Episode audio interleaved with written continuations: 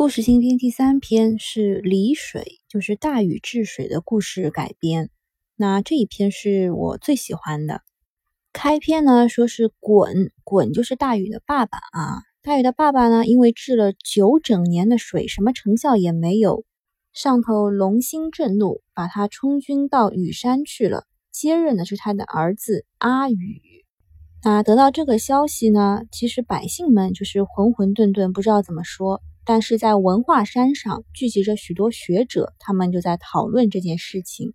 有一个学者，他的观念啊，就是禹来治水一定不成功，因为他是鲧的儿子，鸡生鸡，凤生凤，老鼠的儿子会打洞。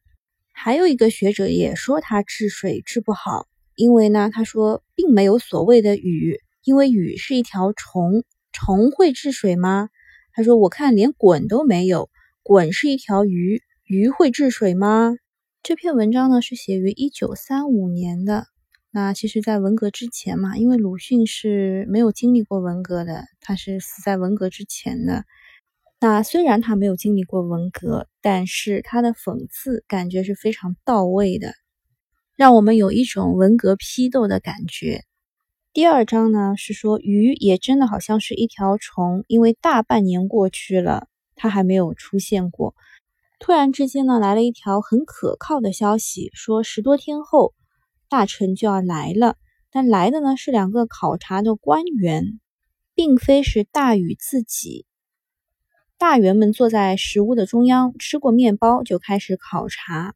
学者当中的代表就跟官员说：“灾情倒不算重，粮食也还可敷衍。”那他们的粮食其实都是从齐洪国用飞车运来的，每个月一次，照例的半空中要簌簌的发响，有个飞车会飞过来，然后挂下几只篮子，别人可不知道里面装的是什么，只听得上下在讲话，一个说古茂林啊，我猜了一下应该是 Good morning，早上好，还另外一个说好度有图。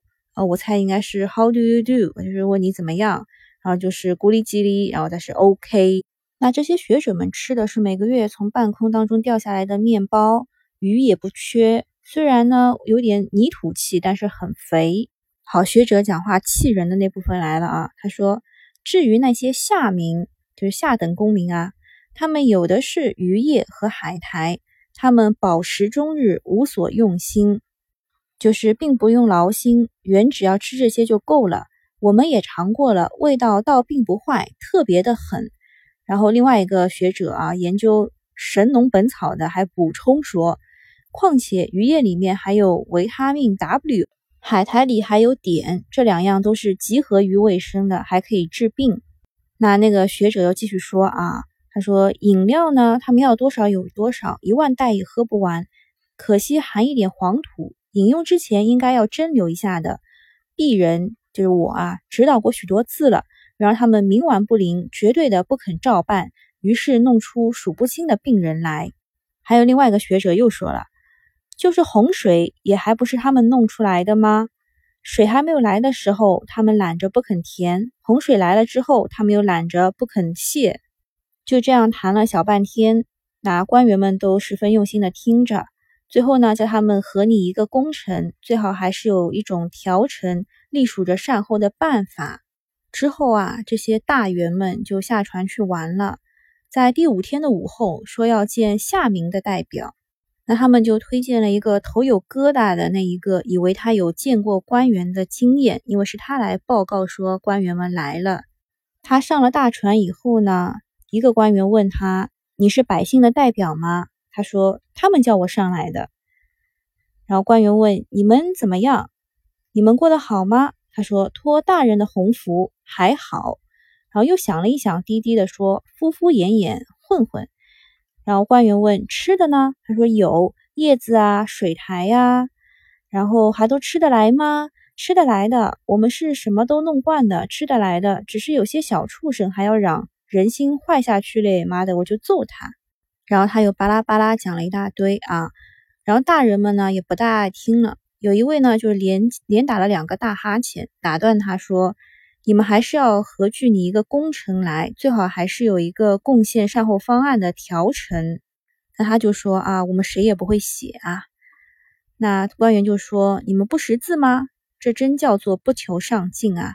没有法子，把你们吃的东西捡一份来就是了。”然后这个代表啊，又恐惧又高兴的退了出来，摸一摸他头上的疙瘩疤，立刻把大人的吩咐传给岸上、树上还有牌上啊，就水牌上的居民，并且大声叮嘱道：“这是送到上头去的啊，要做的干净、细致、体面呐。”我在看这一段的时候就非常有感触，就像是熊市在救市的时候啊，他召集的是券商代表来开会，场景应该就跟那个学者讲话别无二致了，对吧？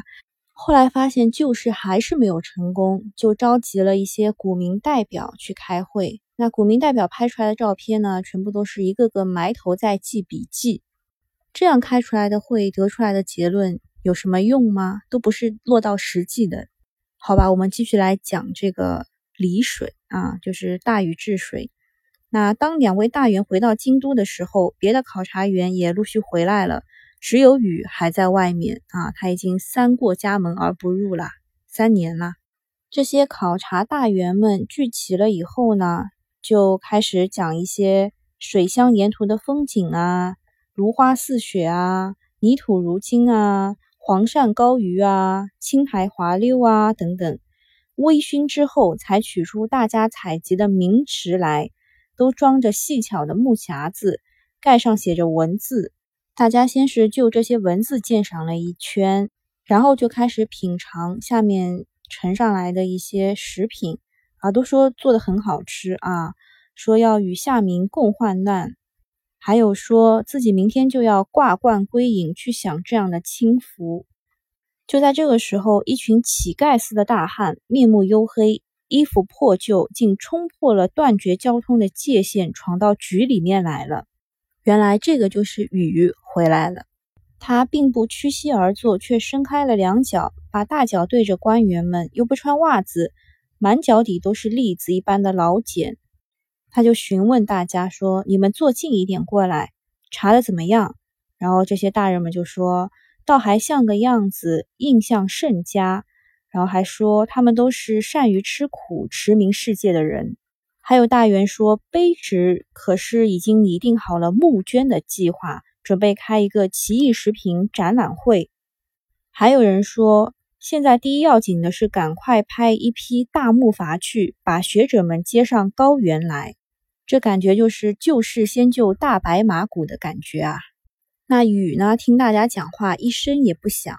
这些大员们给禹出主意啊，其实就是要他挽回家风。但是他微微一笑说：“我知道的。有人说我的爸爸变了黄熊，也有说他变成了三足鳖，也有人说我在求名图利。说就是了。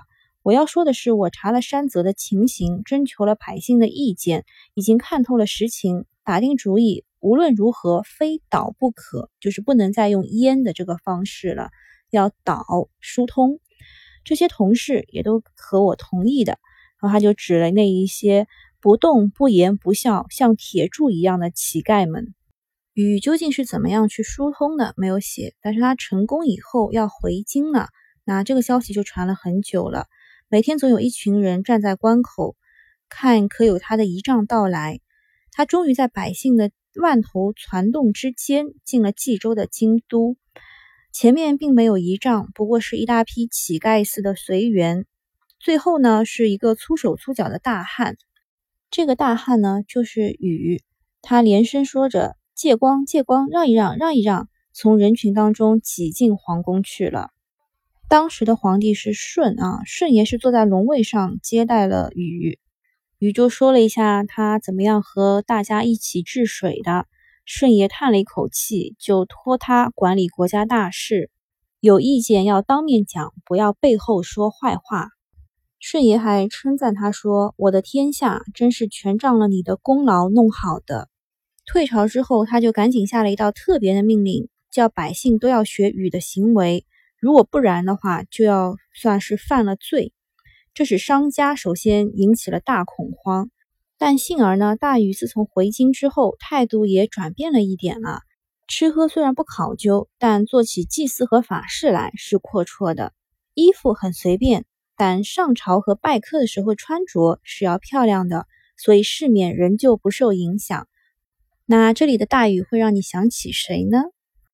鲁迅的《离水》到这里就结束了。我觉得这一篇写的特别好，是因为他讽刺的非常到位。嗯，今天就到这里啦，拜拜。